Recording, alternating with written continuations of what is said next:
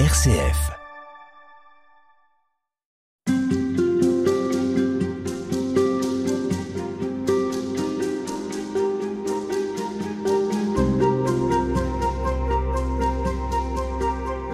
Père Raphaël Buise, bonjour, on est avec vous toute cette semaine pour évoquer la sagesse, la folie. Bonjour. Bonjour, à travers un, un livre que vous avez écrit, Il n'y a que les fous pour être sages.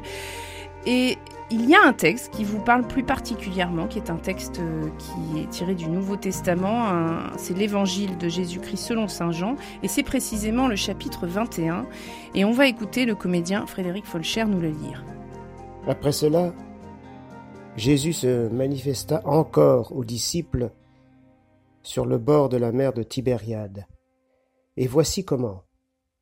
Il y avait là ensemble Simon-Pierre avec Thomas, appelé Didine, c'est-à-dire jumeaux, Nathanaël de Cana de Galilée, les fils de Zébédée et deux autres de ses disciples. Simon-Pierre leur dit je m'en vais à la pêche. Ils lui répondent Nous aussi, nous allons avec toi. Ils partirent et montèrent dans la barque. Or, cette nuit-là, ils ne prirent rien. Au lever du jour, Jésus se tenait sur le rivage, mais les disciples ne savaient pas que c'était lui. Jésus leur dit Les enfants, Auriez-vous quelque chose à manger? Ils lui répondirent Non. Il leur dit Jetez le filet à droite de la barque, et vous trouverez. Ils jetèrent donc le filet, et cette fois, ils n'arrivaient pas à le tirer tellement il y avait de poissons. Alors le disciple que Jésus aimait dit à Pierre c'est le Seigneur. Quand Simon-Pierre entendit que c'était le Seigneur, il passa un vêtement, car il n'avait rien sur lui, et il se jeta à l'eau. Les autres disciples arrivèrent en barque, traînant le filet plein de poissons. La terre n'était qu'à une centaine de mètres. Une fois descendus à terre, ils aperçoivent, disposé là, un feu de braise avec du poisson posé dessus et du pain. Jésus leur dit, Apportez donc de ces poissons que vous venez de prendre. Simon-Pierre remonta et tira jusqu'à terre le filet plein de gros poissons.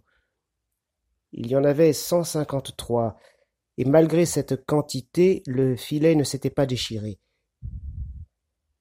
Jésus leur dit alors, Venez manger. Aucun des disciples n'osait lui demander Qui es-tu? Il savait que c'était le Seigneur. Jésus s'approche, il prend le pain et le leur donne. Et de même pour le poisson. C'était la troisième fois que Jésus, ressuscité d'entre les morts, se manifestait à ses disciples. Quand ils eurent mangé, Jésus dit à Simon-Pierre, Simon, fils de Jean, m'aimes-tu vraiment plus que ceci? Il lui répond, Oui, Seigneur, toi tu le sais, je t'aime. Jésus lui dit, Sois le berger de mes agneaux. Il lui dit une deuxième fois, Simon, fils de Jean, M'aimes-tu vraiment? Il lui répond Oui, Seigneur, toi tu le sais, je t'aime. Jésus lui dit Sois le pasteur de mes brebis. Il lui dit pour la troisième fois Simon, fils de Jean, m'aimes-tu? Pierre fut peiné parce que la troisième fois Jésus lui demandait M'aimes-tu? Il lui répond Seigneur, toi tu sais tout, tu sais bien que je t'aime. Jésus lui dit Sois le berger de mes brebis. Amen. Amen, je te le dis. Quand tu étais jeune, Tu mettais ta ceinture toi-même pour aller là où tu voulais. Quand tu seras vieux, tu étendras les mains, et c'est un autre qui te mettra ta ceinture pour t'emmener là où tu ne voudrais pas aller. Jésus disait cela pour signifier par quel genre de mort Pierre rendrait gloire à Dieu. Sur ces mots, il lui dit Suis-moi. Alors ce texte, vous dites que vous le lisez, vous le relisez. Qu'est-ce qu'il euh, évoque chez vous? Qu'est-ce qu'il interpelle particulièrement? D'abord, c'est un texte ajouté. L'évangile de Saint Jean, quand on regarde de près, on s'aperçoit qu'il se termine au chapitre 20. Les disciples sont envoyés, et puis voilà, le chapitre 20, c'est le, texte global et cohérent, il se termine avec le chapitre 20. Et puis quelqu'un, on ne sait pas bien qui, euh, quelqu'un qui est dans la tradition de Saint Jean bien sûr, a rajouté ce chapitre 21, et ce qui est très intéressant, c'est qu'il tranche complètement avec tout le reste.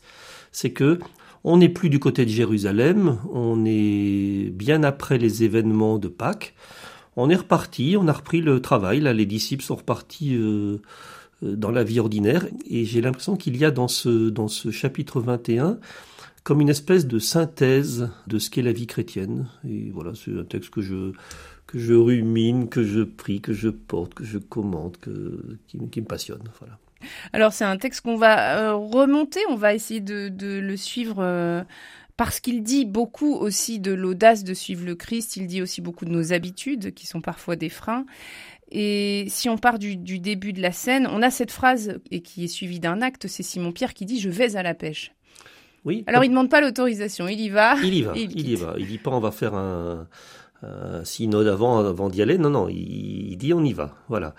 Euh, ce qui est très intéressant, c'est d'abord qu'ils sont pas tous là, ils sont pas tous au rendez-vous, et ça c'est très très intéressant parce que euh, si on fait le compte, il devrait être 11 puisque Judas s'est pendu, dit la tradition. Il devrait être 11 et ils sont plus que 7.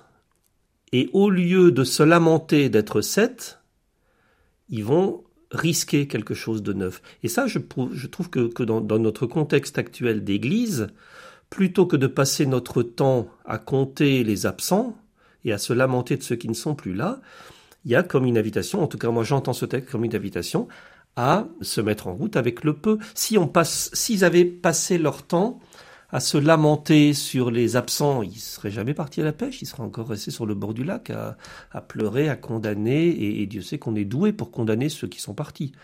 Voilà. Et donc, il y a une audace de, Pierre qui dit, allez, moi, moi je, je vais pêcher. Et, il, il risque ce qu'il est, parce que il, il est euh, fondamentalement, c'est, il, il est pêcheur dans sa il, a appris le métier de pêcheur quand il était tout jeune et donc il va retourner à, à, quelque chose de fondamental et d'essentiel pour lui. Il va risquer ce qu'il est. Et ce qui est très touchant dans cet évangile, c'est que euh, ils sont que sept. Il y en a un qui va se risquer, les autres vont se mettre à la remorque de celui qui se risque. Ils vont monter tous les sept sur la barque. Et moi, j'entends dans cette euh, dans cette euh, évocation là j'entends l'idée que avec un peu, le Seigneur fait beaucoup. Et ça, c'est une constante dans l'Évangile. Et c'est une constante dans l'histoire du peuple d'Israël.